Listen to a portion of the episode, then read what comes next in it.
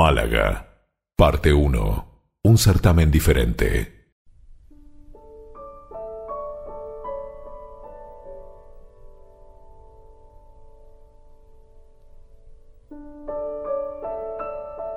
Las fiestas de verano de la ciudad de Málaga tienen su origen en la conmemoración de la incorporación de esta metrópoli a la corona de Castilla por sus majestades Doña Isabel y Don Fernando, que entraron en ella el día 19 de agosto de 1487.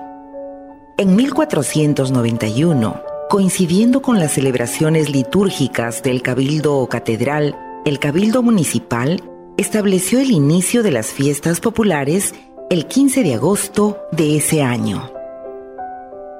Tras ser Málaga conquistada a los árabes en 1487, los monarcas españoles se dirigen al Papa para comunicarle el considerable avance de la fe cristiana en el sur de España. El sumo pontífice respondió, agradeciéndoles el empeño y proponiendo como patronos de la nueva ciudad a dos jóvenes martirizados en suelo malagueño en el año 305, durante la persecución del Imperio Romano San Siriaco y Santa Paula. Anticipando la celebración de esta fiesta, Isabel I de Castilla encarga a una de las damas que la acompañan, específicamente a Elvira de Castro, que le requiera a Elisa Morales de Toledo Zapata la organización de un certamen diferente para esta festividad. Elvira, ¿qué crees que le está pasando a Su Majestad desde que la conocemos? Nunca ha delegado nada a otras personas. No sé, Juana, de verdad no lo sé.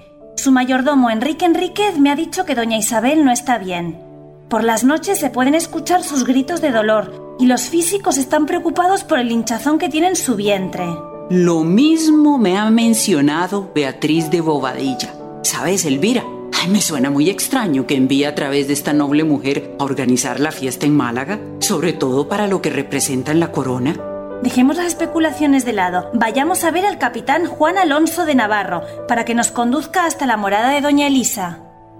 Los cambios estructurales bajo medievales atenuaron la violencia de los ejercicios de la nobleza y modificaron sus significados.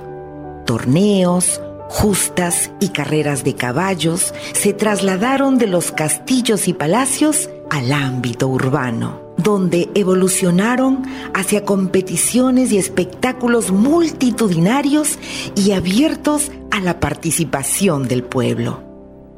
El resto de la población ciudadana muy dinámica socialmente y muy diversificada laboralmente, tuvo posibilidades de practicar un amplio abanico de actividades atléticas y competitivas, desde las caballerescas hasta las más populares, tiro de ballesta, pelota, lucha, cañas, caza, toros, carreras de caballos, justas y otros.